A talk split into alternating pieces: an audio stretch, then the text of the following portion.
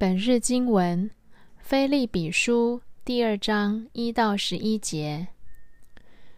究竟你们在基督里的生命有没有使你们坚强起来？他的爱有没有鼓励了你们？你们和圣灵有没有团契？你们彼此间有没有亲爱同情的心？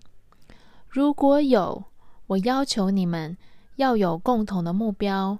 同样的爱心、相同的情感和一致的想法，好让我充满喜乐。不要自私自利，不要贪图虚名，要彼此谦让，看别人比自己高明。不要只顾自己，也要关心别人的利益。你们要以基督耶稣的心为心，他原有上帝的本质。却没有滥用跟上帝同等的特权。相反的，他自愿放弃一切，取了奴仆的本职。他成为人，以人的形体出现。他自甘卑微，顺服至死，且死在十字架上。因此，上帝高举他，极于至高，赐给他那超越万民的名号。为要尊崇耶稣的名，天上、人间和地底下的众生都得向他屈膝下拜。众口要宣认耶稣基督是主，同颂父上帝的荣耀。泥水匠所丢弃的这块石头，已成为最重要的基石。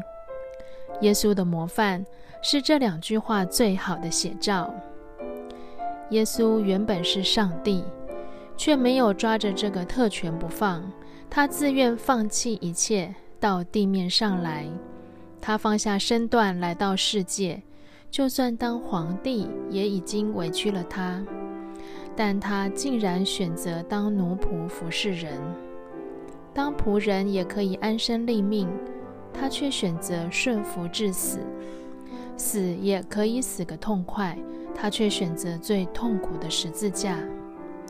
耶稣从山顶往下走，走到谷底，是名副其实的泥水匠所丢弃的石头。这时，上帝高举他，超越万有，天下所有生灵都要屈膝跪拜，宣告他是主，是拯救的源头。他要建立一个同颂父上帝荣耀的上帝国，他是上帝国最重要的基石。所以，我们要以基督耶稣的心为心。当时，菲利比教会的情形刚好相反，他们彼此间没有亲爱同情的心，没有共同的目标，缺乏同样的爱心。毫无相同的情感，大家的想法都不一致。这些信徒都自私自利，贪图虚名，彼此不肯谦让，都看自己比别人高明。他们只顾自己，一点也不关心别人的利益。造成这样的结果，是因为他们骄傲，自命不凡。所以他们要学习基督的模范。放下身段，自我谦卑，让上帝高举他们，那才是真正的伟大。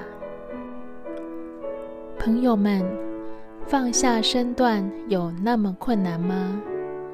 没有要我们去死，没有要我们去钉十字架，只要求我们不要自我膨胀，自以为了不起。